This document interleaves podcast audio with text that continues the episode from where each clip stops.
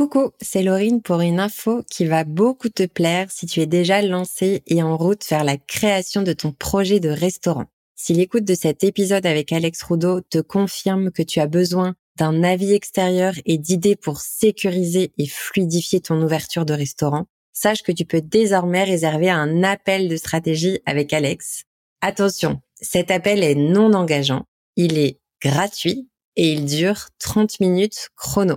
Alors si tu veux avoir une feuille de route personnalisée de tes actions stratégiques entre aujourd'hui et l'ouverture de ton restaurant, cet appel avec Alex est l'opportunité à ne pas louper.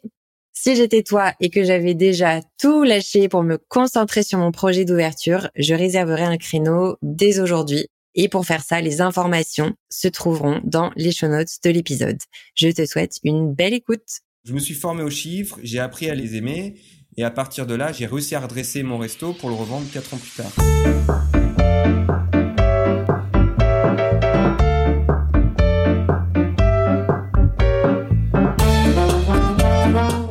Bienvenue sur Passe-moi le sel, le podcast destiné aux restaurateurs et restauratrices qui ont compris que pour bien développer leur resto business, ils devraient à un moment donné relever la tête des opérations pour construire une meilleure stratégie. Je suis Laurine Blandin et Passe-moi le sel, c'est le podcast dont j'avais désespérément besoin quand je gérais des restaurants. Si tu souhaites accéder à encore plus de conseils gratuits, inscris-toi dès maintenant à ma newsletter ou alors offre-toi mon e-book sur les 45 meilleurs outils de formation d'une équipe de restaurant. Tu accèdes à ces deux ressources exclusives via un lien dans le descriptif de l'épisode. Et si tu apprécies le travail qu'il y a derrière ces conversations riches en contenu, n'oublie pas de noter le podcast 5 étoiles. Je te souhaite une bonne écoute et une journée cool dans ton restaurant.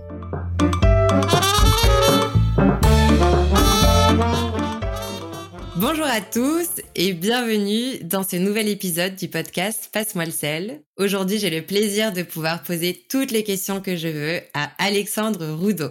Alexandre Roudot est ce que j'appelle un hybride entre restaurateur et entrepreneur. Il accompagne depuis 10 ans des restaurateurs dans la création, l'ouverture et le développement de leur food business. Avant ça, il avait aussi ouvert et fait tourner ses propres établissements avec succès et créativité.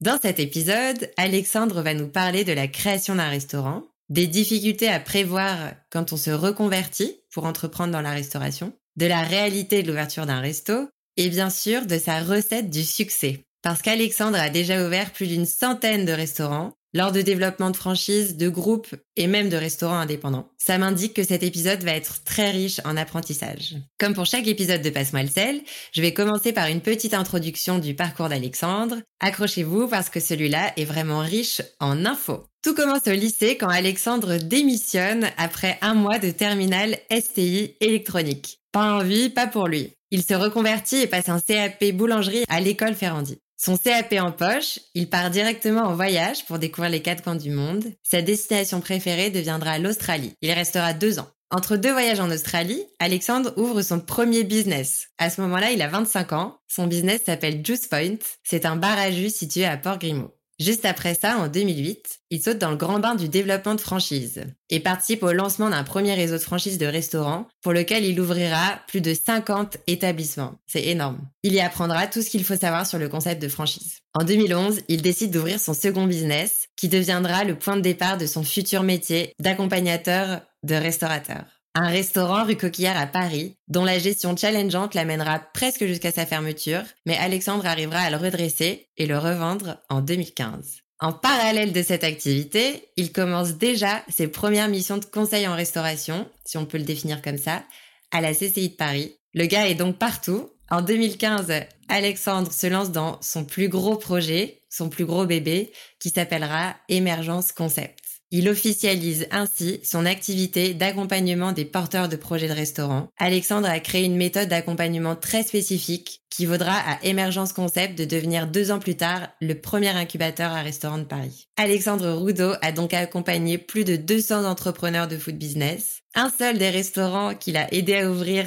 sur la centaine a fermé. Je ne sais pas si vous réalisez, mais ça veut dire une chose, c'est qu'Alexandre sait exactement ce qu'il faut faire pour ouvrir un resto dans les meilleures conditions. Ces aventures ne s'arrêtent pas là et je sais qu'on en saura beaucoup plus dessus d'ici la fin de notre conversation. Je laisse maintenant place à l'épisode et je dis salut Alexandre Roudot. Salut Laurine. Comment ça va? Ça va bien et toi? Ça va bien. Avant d'aller dans le vif du sujet, est-ce que tu peux nous dire ce que tu fais aujourd'hui? Alors moi aujourd'hui je suis un accompagnateur. J'accompagne des gens qui veulent monter des restos. Mon objectif c'est de leur permettre de se lancer dans les meilleures conditions. Et les gens que j'accompagne sont en général pas issus du secteur et c'est en général leur premier resto. Donc on peut dire qu'aujourd'hui j'accompagne des reconvertis qui veulent ouvrir leur premier restaurant. C'est ça mon métier aujourd'hui. Ok.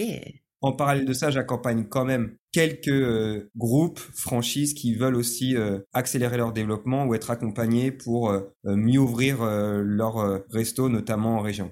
Donc ça, c'est ton activité aujourd'hui. Toi qui as déjà eu tes propres établissements et qui en as ouvert pour d'autres personnes, tu as définitivement changé de casquette avec la création d'Emergence Concept et tu es devenu accompagnateur. Est-ce que tu peux nous raconter quel est l'événement qui t'a fait passer de ce côté du métier? Ouais, pas de problème, Laurine. Alors du coup, en fait, quand j'ai eu mon resto, euh, donc en 2011, je sortais quand même de, pas mal d'années euh, d'opérationnel. J'étais ce qu'on appelle une belle machine. Je savais ouvrir des restos, je savais tenir des restos, je savais recruter du personnel. J'avais beaucoup fait dans le secteur, en France, à l'étranger. Mais quand j'ai ouvert mon resto, j'ai rapidement euh, rencontré des difficultés et en fait, j'ai vite compris que les difficultés que je rencontrais étaient liées notamment au fait que je n'avais jamais abordé la restauration à travers les chiffres. À l'époque, j'avais jamais vraiment étudier un bilan, je m'étais jamais euh, plongé dans un compte de résultats, j'étais pas familier avec les termes euh, de plan de trésorerie, plan de financement, euh, CAF. Donc tout ça était un peu nouveau pour moi et malheureusement, bah, un resto, ça reste une entreprise et quand on sait pas gérer une entreprise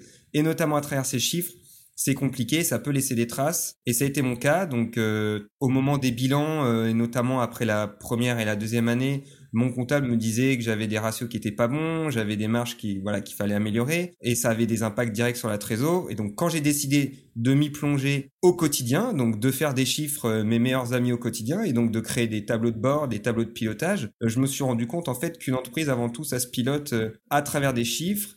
Donc je me suis formé aux chiffres, j'ai appris à les aimer et à partir de là, j'ai réussi à redresser mon resto pour le revendre quatre ans plus tard. Et en fait, le, switch, ça a été de me dire, euh, ok, il suffit pas d'être une belle machine, euh, il suffit pas de bien savoir son métier de restaurateur, il faut aussi bien savoir gérer et bien comprendre les chiffres pour réussir son projet. Et euh, je me suis dit que les gens qui se lançaient ne maîtrisaient forcément pas tous ces paramètres.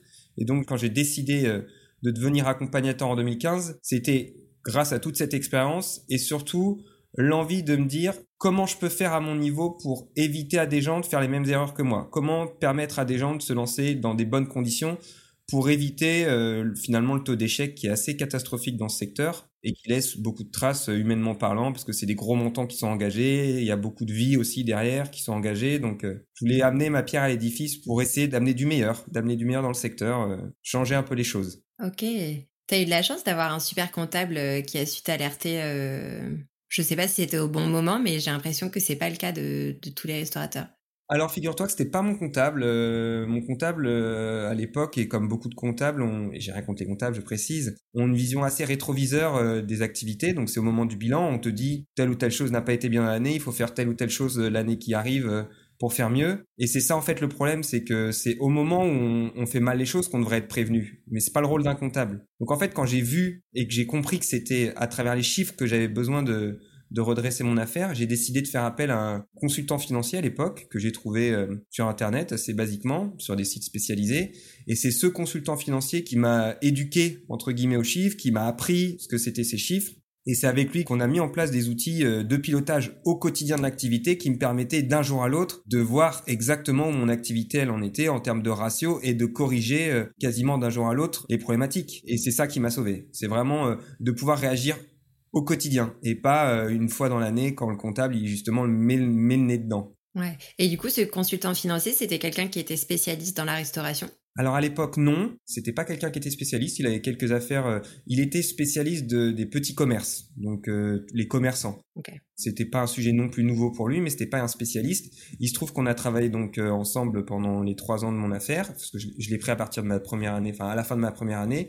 Donc on a travaillé trois ans ensemble, et puis après on a travaillé encore jusqu'à maintenant, euh, cette fois pour accompagner euh, dans le montage des business plans de mes clients. Ah ouais. Donc il se trouve qu'on a travaillé, on travaille encore ensemble aujourd'hui. Euh, donc ça fait, voilà, bah, je fais le calcul, ça fait pas mal d'années qu'il est à mes côtés bah, sur ces sujets chiffres. Trop sympa. J'ai adoré euh, quand tu as dit euh, que du coup tu as appris à aimer les chiffres. Je pense que ça doit décrire parfaitement le passage euh, de j'avance à vue de trésor à je, commence enfin à maîtriser et, et en plus ça me fait plaisir quoi. Mais c'est complètement ça en fait parce que si t'aimes pas les chiffres, tu vas les regarder toujours de manière un peu distante, les regarder comme c'était tes ennemis et en fait, ça doit devenir tes alliés. La vérité, vraiment, c'est un resto, c'est une entreprise. C'est avant tout une entreprise, c'est une société, c'est un centre de profit, ça doit faire du cash, ça doit tenir des ratios, euh, ça doit respecter des règles. Et bien sûr, derrière, il y a tout un tas de paramètres qui sont euh, lunaires comparés aux chiffres, comme l'expérience client, mais il faut vraiment aimer les chiffres pour bien tenir une entreprise. Pour moi, ça me paraît évident. Et au moment de la revente de ton restaurant, est-ce que tu l'as revendu parce que tu as eu une opportunité? Est-ce que tu l'as revendu parce que tu voulais passer à autre chose? Tu avais un autre projet? Comment est-ce que cette transition s'est passée? En fait, en parallèle de mon resto, donc mon resto était rue Coquillère et c'était juste à côté euh, de la Bourse du Commerce. C'est euh, un endroit qui était tenu par la CCI à l'époque, qui n'est plus aujourd'hui, c'est où il y a la Fondation Pinot maintenant. Et du coup, euh, j'ai eu l'opportunité de rentrer en contact avec la personne qui avait créé une formation à l'époque. C'était le tout début d'une formation qui s'appelait Créer ou reprendre un commerce de restauration. Donc c'est une formation de trois jours qui est organisée par la CCI et chercher des intervenants. Et j'étais intervenant dans le cadre de cette formation. J'intervenais le troisième jour auprès d'une population qui était euh, non issue du secteur et qui venait prendre des infos pour euh, se lancer dans la restauration. Et je me rappelle très bien, c'était assez flagrant quand je rentrais dans cette salle le troisième jour, j'avais la sensation que les gens euh, étaient vraiment contents de me voir parce qu'ils n'avaient pas encore vu pendant les deux jours précédents de personnes qui étaient vraiment du secteur. Ils avaient eu affaire avec à des théoriciens, des gens qui leur apprenaient le métier ou qui leur donnaient des informations sur le métier à travers des choses très théoriques. Donc j'ai beaucoup de respect pour, toutes les personnes qui ont monté cette formation. Malheureusement, c'était des gens qui n'étaient pas du secteur et qui n'avaient pas la réalité du terrain. Et donc moi, j'apportais à tous ces gens qui venaient se former des choses concrètes. J'amenais un retour, surtout que je sortais euh, de mon resto, je faisais euh, deux minutes de marche et donc euh, c'était vraiment ma vie à l'époque. Et du coup, je voyais la valeur que ça apportait à ces gens-là au moment où je leur parlais et je voyais que dans leur cerveau, ça rentrait plus facilement, l'information rentrait plus facilement parce que c'était beaucoup plus concret pour eux, ça leur parlait beaucoup plus. Et donc, à ce moment-là, je me suis dit, moi, l'envie de faire autre chose, en tout cas de commencer à vouloir transmettre mon savoir, grandissait dans ma tête, mais ce passage à la CCI a, vraiment été le déclic en me disant, je peux en faire mon métier, je peux faire quelque chose, je peux gagner ma vie en étant accompagnateur. Maintenant, il fallait que je monte une offre de service, mais voilà, ça a été le déclic. Au moment où j'ai revendu mon resto, j'avais déjà un pied dans l'accompagnement. Puis pareil, de mes précédentes expériences, j'ai eu aussi l'opportunité d'accompagner euh, des personnes euh, pour ouvrir leur restaurant. Euh, donc en parallèle de mon resto toujours, j'ai fait deux ouvertures. Donc j'avais des clients même avant d'avoir créé ma mon activité d'accompagnateur, j'avais déjà fait ce métier d'accompagnateur. Ok, transition toute douce alors. Trop bien. Les opportunités se sont présentées à toi.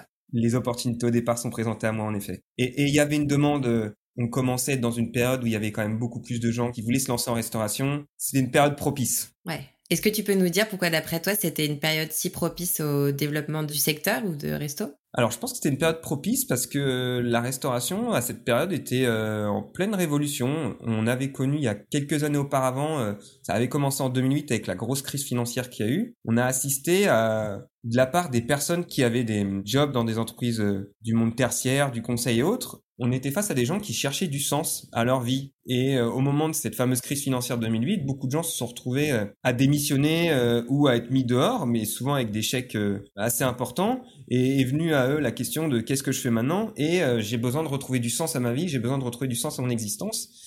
Et c'est vrai que la restauration, ça a ce petit, cette particularité quand même de toucher euh, bah, au concret. Hein, c'est la nourriture de la vie, donc euh, on a assisté à cette période à des gens qui commençaient à regarder les métiers qui permettraient d'ouvrir un restaurant de manière différente qu'auparavant. Les CAP, les BEP, cuisiniers, boulangers, fromagers, tous ces métiers de bouche et ces métiers de la restauration n'étaient plus à la main des gens qu'il fallait recaser euh, parce qu'on était mauvais à l'école. Ça commençait à être des métiers qui permettaient de redonner du sens à, la vie. Et donc, ces personnes ont commencé à regarder ces diplômes différemment, se sont formées pour ensuite se lancer dans la restauration. Et euh, ça n'a pas cessé depuis en fait, depuis 2008 et donc au moment où je me lance 2015, on était vraiment euh, dans cet avènement euh, de la reconversion en restauration de personnes qui au départ ne sont pas destinées à ce secteur et qui sont passées par des, des CAP, des BEP dans une deuxième étape de leur vie professionnelle. Ok. Et toi, du coup, donc ça me fait penser à un truc que tu m'avais raconté dont on n'a pas encore parlé, c'est que quand tu as passé ton CAP boulangerie,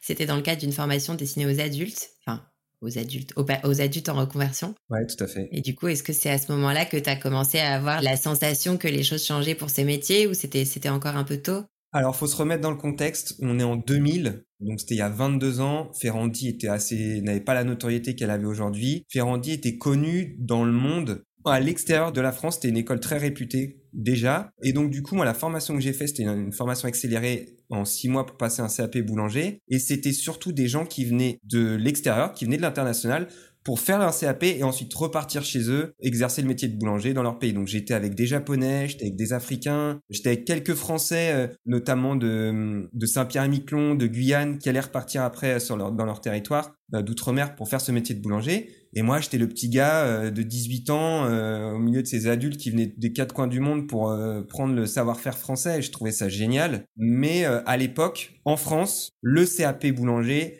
était quand même le CAP des gens euh, qu'il fallait, qui étaient soit pas très bons à l'école, soit parce que euh, il avait envie de faire un métier manuel. Ah, il y avait encore ce clivage, euh, les intellectuels et les manuels. Donc on est vraiment dans cette époque où quand moi j'ai dit que je veux faire un CAP boulanger, on m'a regardé chelou en me disant mais quoi un CAP boulanger? Mais non non c'est pas possible.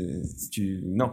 Et en fait si donc j'ai dû me battre contre contre cette idée que déjà que c'est ça que je voulais faire mais qu'en fait, euh, fallait que ça change cette manière de regarder les choses.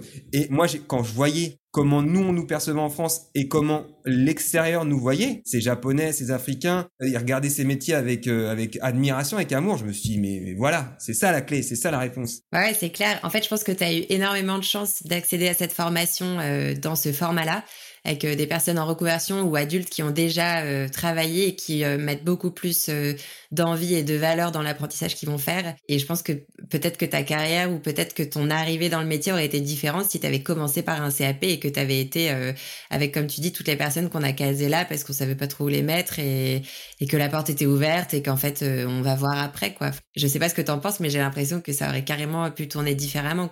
Bah, c'est sûr. Et puis, encore une fois, j'ai envie de dire, tout est lié. C'était aussi euh, de mon côté euh, ma première reconversion. Et aujourd'hui, euh, j'accompagne principalement des personnes en reconversion. Donc la boucle est bouclée. J'étais déjà dans un système un peu en décalage pour ensuite accompagner des gens aujourd'hui qui font des switches, donc qui peuvent paraître être en décalage par rapport à la grande majorité des gens qui préfèrent rester dans leur secteur et, et faire ce qu'ils ont à faire. Ouais, génial. Parce qu'en plus, du coup, tu m'amènes une superbe transition pour ma question suivante qui euh, concerne les personnes en reconversion. Donc, euh, tu m'as expliqué que tu accompagnais surtout des personnes euh, qui arrivent dans des formats de reconversion dans la restauration. De mon côté, j'ai aussi l'impression que, et ça fait aussi suite avec ce que tu as dit tout à l'heure, que de plus en plus de personnes voient nos métiers comme des façons de venir s'épanouir autrement, de s'accomplir, de réaliser des projets un petit peu plus concrets. Quand toi, tu accompagnes ces personnes dans leur reconversion vers la restauration, comment ça se passe pour eux? Alors en général, il y a deux cas de figure au moment où je parle avec eux. Soit ils sont dans une phase euh, d'étude, d'analyse de leur futur projet, et ils sont encore en poste et voilà, ils explorent, ils se disent euh, comment je peux faire euh, pour me lancer et ils cherchent des réponses. Soit on est en face de personnes qui sont, ont vraiment sauté le pas, ont décidé de plaquer leur job et de se relancer dans un nouveau projet et notamment ce projet d'ouvrir un restaurant. Mais le point commun de ces personnes, c'est qu'ils soient un peu en amont ou qu'ils soient au moment où où il est quitté son job, ils sont face aux mêmes problématiques, à savoir c'est comment on fait. Ils sont souvent euh, perdus, ils savent pas dans quel sens aller, ils savent pas qui aller voir, ils savent pas quelle démarche faut faire en premier pour euh, arriver à l'objectif d'ouvrir un restaurant. Ils savent que c'est compliqué, ils savent qu'il y a beaucoup de choses à gérer et à savoir, mais ils sont perdus. Ils sont devant une masse de choses à faire, une masse d'informations et ils savent pas dans quel ordre les mettre. Donc euh, grosse salade d'idées et euh, comment on fait pour tout ranger quoi? Grosse salade d'idées, comment on fait pour tout ranger? Et moi mon rôle justement euh, c'est de leur permettre de leur donner les bonnes informations, de leur donner les étapes dans lesquelles il faut construire leur projet et pour arriver à cet objectif d'ouvrir un restaurant dans les meilleures conditions et de les lancer avec succès parce que l'objectif à la fin c'est qu'ils puissent se lancer dans les meilleures conditions. On revient à ce que je te disais tout à l'heure quand je me suis lancé dans l'accompagnement, c'était vraiment pour ça, pour permettre aux gens de se lancer dans les meilleures conditions. Donc mm. il fallait que moi ce que je fais au quotidien puisse permettre ça. Ok. Est-ce que tu prends autant des hum, porteurs de projets qui sont à un mois de leur réflexion qu'à des personnes qui ont déjà quitté leur boulot et qui euh, sont prêts à ouvrir euh, maintenant? Est-ce que tu fais une différence entre ces profils-là?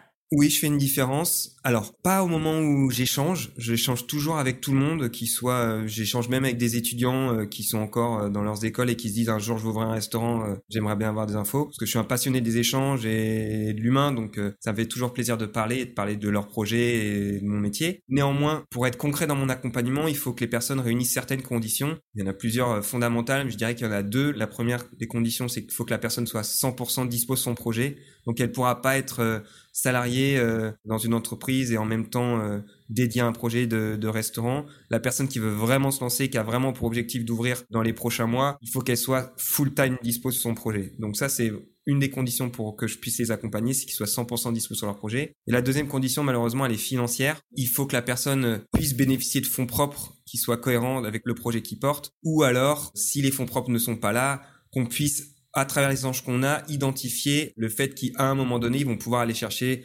assez d'argent avant d'aller solliciter une quelconque banque pour pouvoir concrétiser leur projet. Mm. Donc, euh, les personnes que j'accompagne doivent être vraiment en condition pour pouvoir concrétiser leur projet. C'est fondamental. Ok.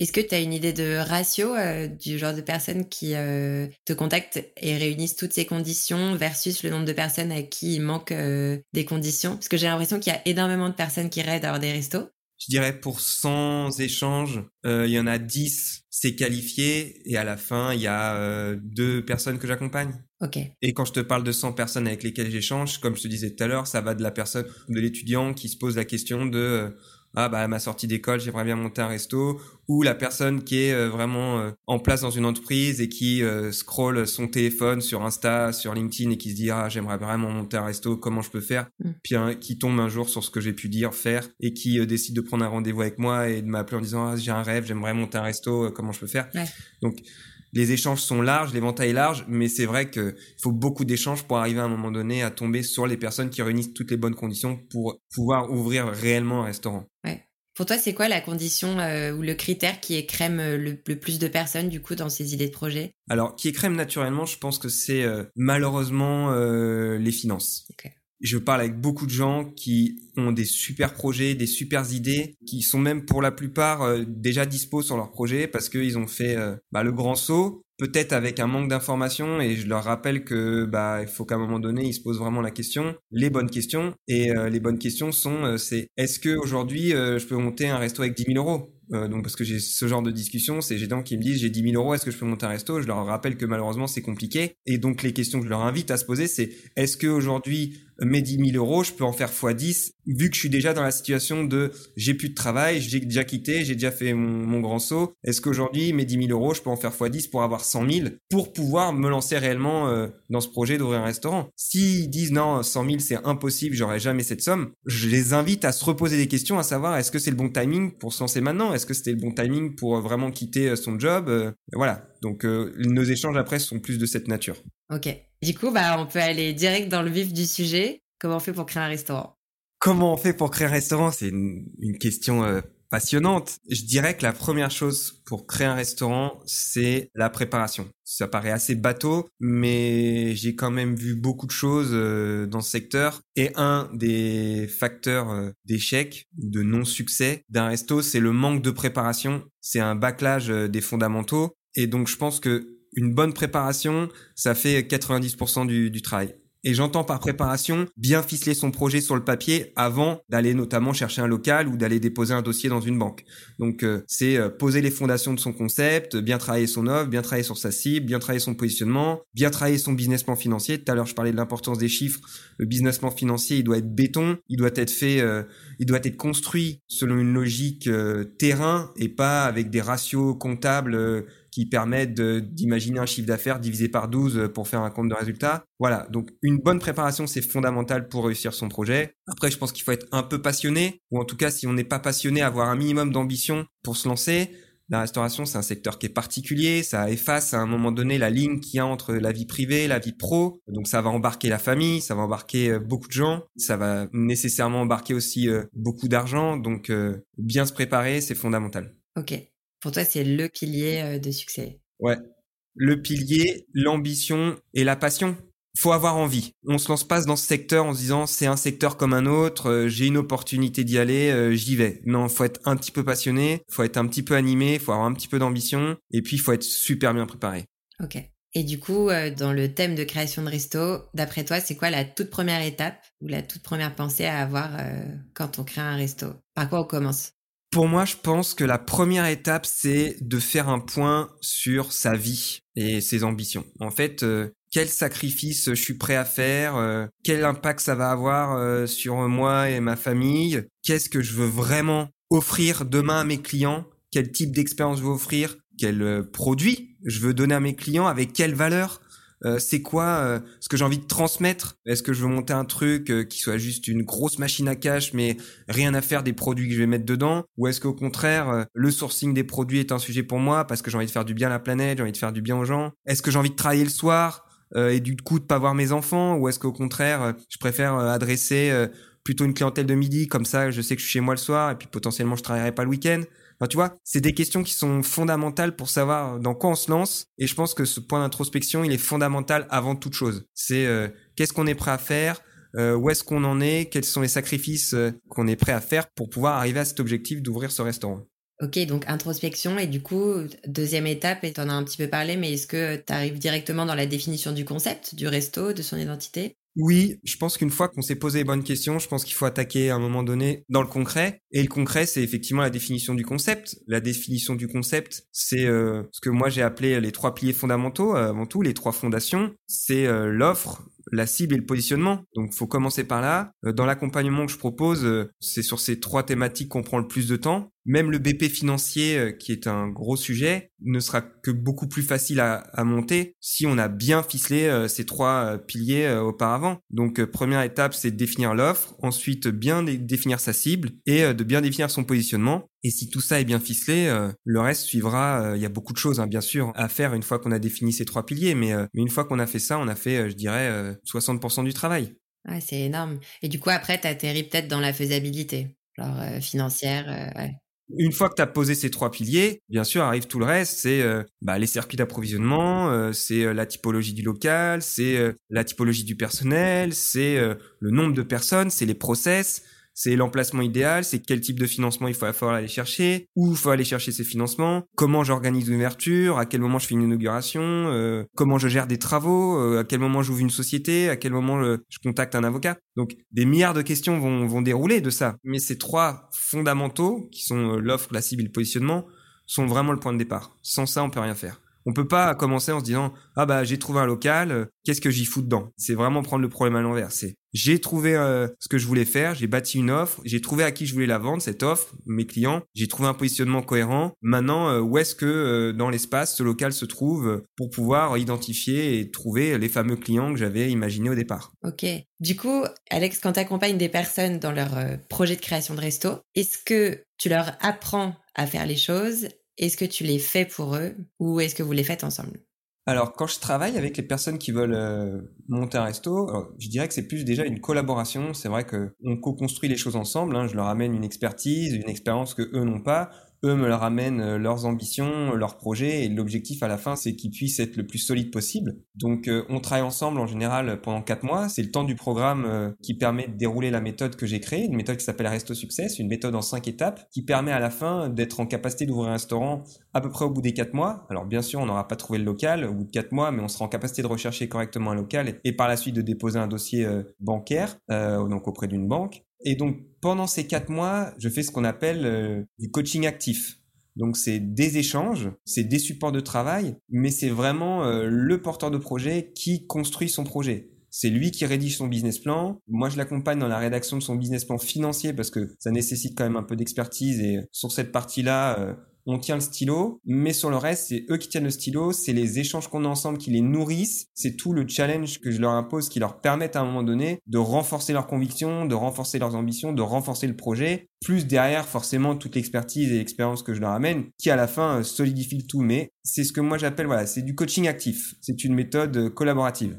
C'est hyper important ce que tu dis parce que j'ai l'impression, euh, pour avoir travaillé avec des personnes qui se sont, enfin, issues de reconversion dans la restauration, qui se sont fait accompagner, parfois il a manqué un petit peu de pédagogie, je pense. Et du coup, tu as des personnes qui se retrouvent à euh, retour un peu sur la peur des chiffres, mais qui se retrouvent à devoir piloter des chiffres qu'on leur a créés, qu'on leur a remis entre les mains. Et en fait, pour eux, euh, les chiffres euh, perdent de leur sens parce que c'est pas eux qui les ont mis sur le papier. Et du coup, je trouve ça génial que même s'il y a toute une partie que tu vas faire toi ou sur laquelle tu vas faire intervenir peut-être des experts, que tu sois capable de faire que tes clients s'approprient le projet et que du coup après ils soient autonomes quoi qu'ils aient plus besoin de toi euh, quand ils ouvrent bon euh, j'imagine qu'ils ont encore quelques questions mais mais l'idée c'est que vous passiez pas votre vie ensemble et qu'ils prennent leur envol donc je trouve ça vraiment chouette comme état d'esprit tu vois j'aime beaucoup cette approche. Du coup euh, Alex tu nous as parlé un peu des conditions pour ouvrir son resto. Maintenant ma question c'est est-ce que d'après toi tout le monde peut être accompagné dans son projet d'ouverture de restaurant?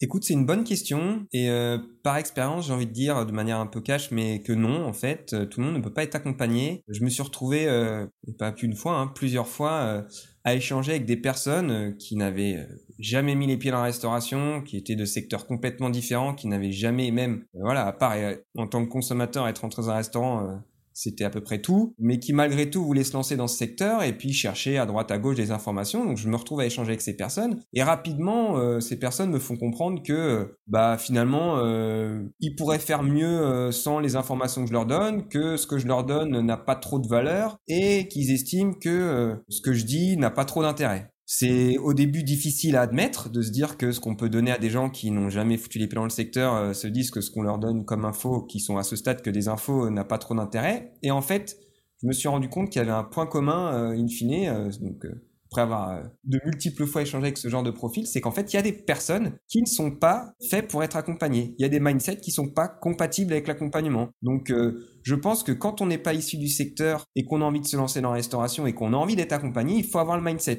Tout le monde n'a pas ce mindset. Donc, euh, aujourd'hui, moi, bien comme tu peux imaginer, c'est des gens avec qui je ne collabore pas. Et puis, et avec qui aujourd'hui je n'échange même plus au téléphone. C'est-à-dire que je m'aperçois assez rapidement, après les premières minutes d'échange, qu'on va tourner en rond, que ça va être euh, voilà euh, un concours de qui sait qui a raison. Et euh, j'écourte parce que voilà, il y a des gens pour qui ce n'est pas possible de se dire je vais me faire accompagner et qui préfèrent faire tout seul. J'ai une nouvelle question pour toi qui m'est venue pendant que tu parlais du mindset euh, de se faire accompagner et aussi euh, du, statut un peu de reconversion des, personnes avec qui tu travailles. Est-ce qu'il y a un sujet ou une information qui surprend le plus des personnes que tu accompagnes Est-ce qu'il y, a un truc qui revient où ils se disent euh, ouais mais ça tu vois j'aurais jamais pensé ou, une trop mauvaise surprise où ils se disent en cours de projet ouais mais si j'avais su avant et je, ne sais pas si j'aurais avancé et tout. Est-ce que pour toi il y a des sujets très forts qui reviennent comme ça? Dans l'accompagnement tu veux dire? Ouais. Il y a un sujet ouais, c'est ils s'imaginaient pas la charge de travail qu'ils allaient avoir en quatre mois. C'est-à-dire que quatre mois, ça peut paraître long sur le papier, et ils se disent en quatre mois, on, ça va, c'est bon, ça va régler le truc. Mais en fait, la charge de travail qu'il y a à produire pour euh, sortir une offre avec ses prix de revient, ses prix de vente, pondre un BP rédactionnel qui fait 50 pages plus les annexes, pondre un BP financier qui fait 40 euh, pages plus, euh, tu vois, faut taffer quoi. Tu vois, tu, tu vas pas sortir le week-end. Et ça, ils ont au début, ils le sous-estiment un peu. Donc le sujet qui surprend le plus, c'est la charge de travail euh, pendant les quatre mois d'accompagnement. Mais du coup, euh, quand tes clients ouvrent enfin leur resto, euh, la charge de travail, elle est immense. Déjà, quand on a un restaurant et qu'on travaille dans un restaurant, c'est énorme. Mais quand on ouvre un resto, il y a tellement de choses à faire. Oui, mais c'est là où moi j'interviens, c'est que en fait, je leur rappelle que déjà la phase de préparation elle est monstrueuse et que ça va déjà les épuiser. Ensuite, il va y avoir une phase de recherche de locaux qui va être euh, éprouvante parce que ça va prendre du temps, ils vont se démoraliser, euh, ça va être les montagnes russes émotionnelles, donc pareil, ils vont être éprouvés. Ensuite arrive la phase bancaire, ça demande un retravail émotionnel et, euh, et de production de livrables de leur part. Et ensuite, attention, cerise sur le gâteau, arrive la période des travaux. Et alors là, je te parle pas de la période des travaux tellement c'est une montagne de choses à gérer. Donc on arrive avec des gars qui sont au moment de leur ouverture rincer, lessiver sur les rotules. Euh, juste une envie, c'est de partir en vacances et pas du tout envie d'ouvrir un resto. Mais, et c'est pour ça que c'est intéressant d'être accompagné, c'est que moi je les aurais prévenus de tout ça. Je les aurais prévenus du chemin, je les aurais prévenus de tout ce qu'ils vont rencontrer comme émotion. Je les aurais prévenus qu'à un moment donné, ils auraient, ils ont plus intérêt à prendre des vacances ou à garder leur temps ou à euh, s'économiser à des moments bien précis pour pouvoir être super efficace à des moments stratégiques comme à l'ouverture ou comme au moment de la gestion des travaux. Donc voilà, je pense que L'important, c'est de bien savoir où on, met les pieds, comment on va le faire. Du coup, est-ce que tu peux me donner un exemple de moment euh, pendant lequel il faut économiser son énergie avant l'ouverture de son resto? Ouais, alors c'est quelque chose que j'observe, c'est la phase des travaux. C'est une phase qui est vraiment euh, particulière pour beaucoup de porteurs de projets, je dirais la totalité même des porteurs de projets, parce que c'est la phase vraiment où leur projet, leur idée prend forme, se concrétise. Et donc c'est vraiment euh, c'est un peu euh, la naissance, quoi. Et donc, ils veulent absolument tout contrôler, tout maîtriser. Ils donnent tout à ce moment-là, pendant cette période qui est juste la précédente avant l'ouverture. Et malheureusement, je pense que c'est une période dans laquelle il faut qu'ils prennent du temps pour eux. C'est une période dans laquelle ils devraient trouver du temps, partir en week-end, peut-être même un petit peu de vacances et laisser les personnes qui font les travaux, la construction, euh, faire leur job. Euh, s'ils ont des architectes, laisser l'architecte qui gère le truc et vraiment se détacher de cette, de cette phase parce que un, elle produit pas de valeur et deux, elle est vraiment euh, à quelques semaines de l'ouverture. Donc, ils auront besoin de toute leur énergie à l'ouverture. Donc, mon conseil, c'est vraiment de s'économiser à cette période. Malheureusement, je suis conscient que c'est compliqué de demander ça parce que c'est vraiment eux à cette période qui s'approprient leur projet et c'est vraiment là où ils se sentent épanouir. On est dans le dur, on est dans la,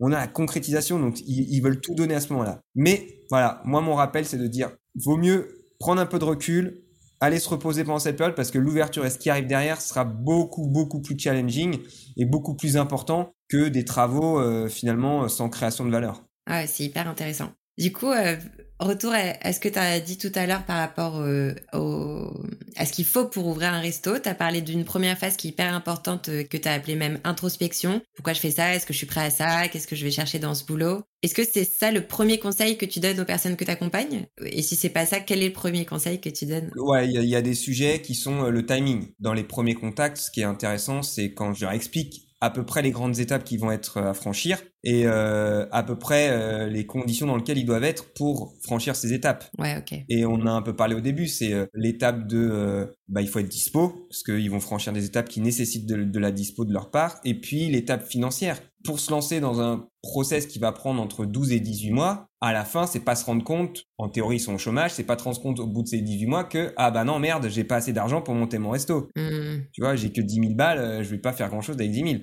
Donc c'est leur donner toutes ces infos au moment où on se parle, donc euh, de faire un point sur leurs finances, de faire un point sur leur capacité à aller chercher des fonds propres s'ils en ont pas au moment où on se parle, de faire un point sur leur dispo, de faire un point sur leur motivation et d'évaluer s'ils sont en condition pour pouvoir affronter les 12 à 18 mois qui sont devant eux euh, jusqu'à l'ouverture de leur resto. Et c'est ça, je dirais, euh, qui se passe pendant ces premiers échanges qu'on a ensemble.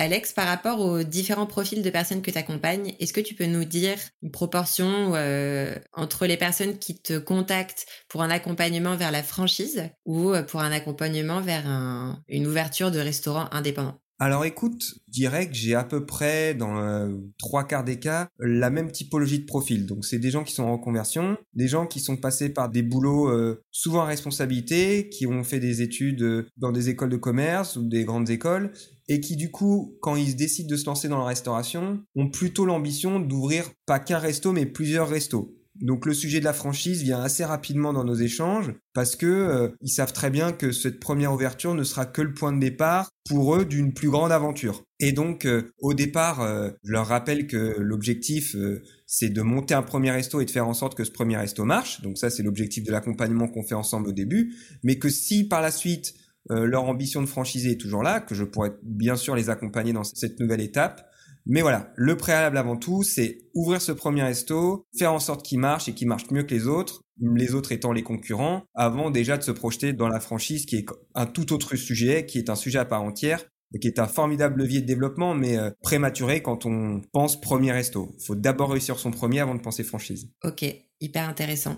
Et du coup, ça m'amène évidemment à une question. Est-ce qu'on peut franchiser tous les restos? Est-ce que tous les restaurants sont franchisables Écoute, euh, non, je ne pense pas. Euh, je sais pas, je suis sûr que tous les restos ne sont pas franchisables. Il faut des critères pour être en capacité euh, de pouvoir se développer en franchise. Je rappelle déjà que la franchise, c'est un levier de développement, c'est un levier financier pour pouvoir accélérer sa croissance. C'est pas un contrat commercial entre un franchiseur et, des franchisés. Et euh, pour euh, être franchisable, il faut avant tout avoir euh, un concept qui a de l'attractivité, attractivité auprès d'une clientèle. Il faut avoir une spécificité. En franchise, on dit souvent plus c'est spécifique, plus c'est spécialisé, mieux c'est. Donc avoir une spécificité, c'est bien, et surtout une attractivité financière plus importante que ses concurrents. Il faut être meilleur que ses concurrents à concept équivalent, il faut être meilleur. Ok. Du coup, toute cette conversation vraiment trop intéressante m'amène à ma dernière question. Je suis trop triste que ce soit la dernière pour cette fois. Alex, si tu devais donner une idée qui ferait évoluer la restauration dans le bon sens, laquelle ce serait? Moi, je pense que ce qui est important aujourd'hui quand on construit un projet ou même quand on se lance, c'est de se poser ces questions par rapport à nos problématiques sociétales actuelles, écologiques, environnementales, sociales, comment on peut mieux faire que ce qu'on avait imaginé de faire à la base? Comment on peut euh, mettre des choses en place à notre niveau, au niveau de notre projet, pour faire les choses bien, pour aller dans le sens du bien commun, à savoir euh, un monde meilleur pour tout le monde. Trop bien. Alex, merci beaucoup d'avoir euh, participé au podcast Passe-moi le. Je suis absolument certaine que les personnes qui vont nous écouter aujourd'hui vont apprendre beaucoup de choses. Je voulais vraiment te remercier. Je suis super heureuse d'avoir croisé ton chemin et euh, j'ai hâte euh, d'avancer dans nos projets communs car je pense qu'il y en aura plein. Merci euh, Laurine, merci à toi. Franchement, je trouve que ce que tu fais, c'est vraiment cool. Ce podcast, c'est vraiment une super idée. Ça permet de faire élever notre euh, notre secteur. Euh, tu contribues largement. donc, merci à toi déjà de m'avoir donné la parole et de merci de faire ce que tu fais pour notre secteur.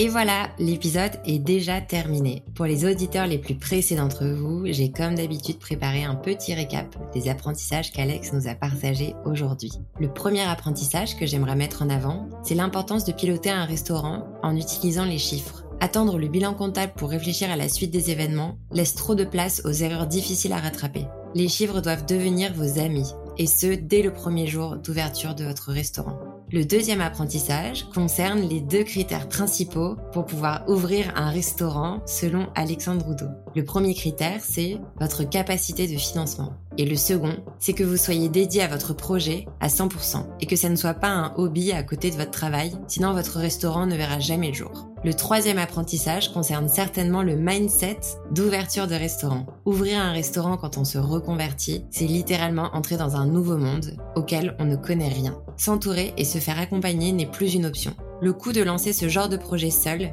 est non seulement financier, mais surtout humain, à cause du temps et de toute l'énergie que vous allez gâcher. Se faire accompagner, c'est se donner les moyens d'ouvrir sereinement et dans les meilleures conditions possibles.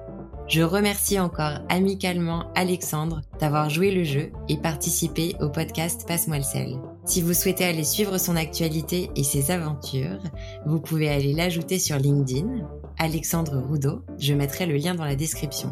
Merci à vous d'avoir écouté cet épisode et si vous souhaitez recommander un ou une spécialiste ou même participer vous-même au podcast, vous me trouverez directement sur LinkedIn sur mon profil perso, Laurine Blandin. Je réponds tous les jours. À très vite dans le podcast Passe-moi le sel.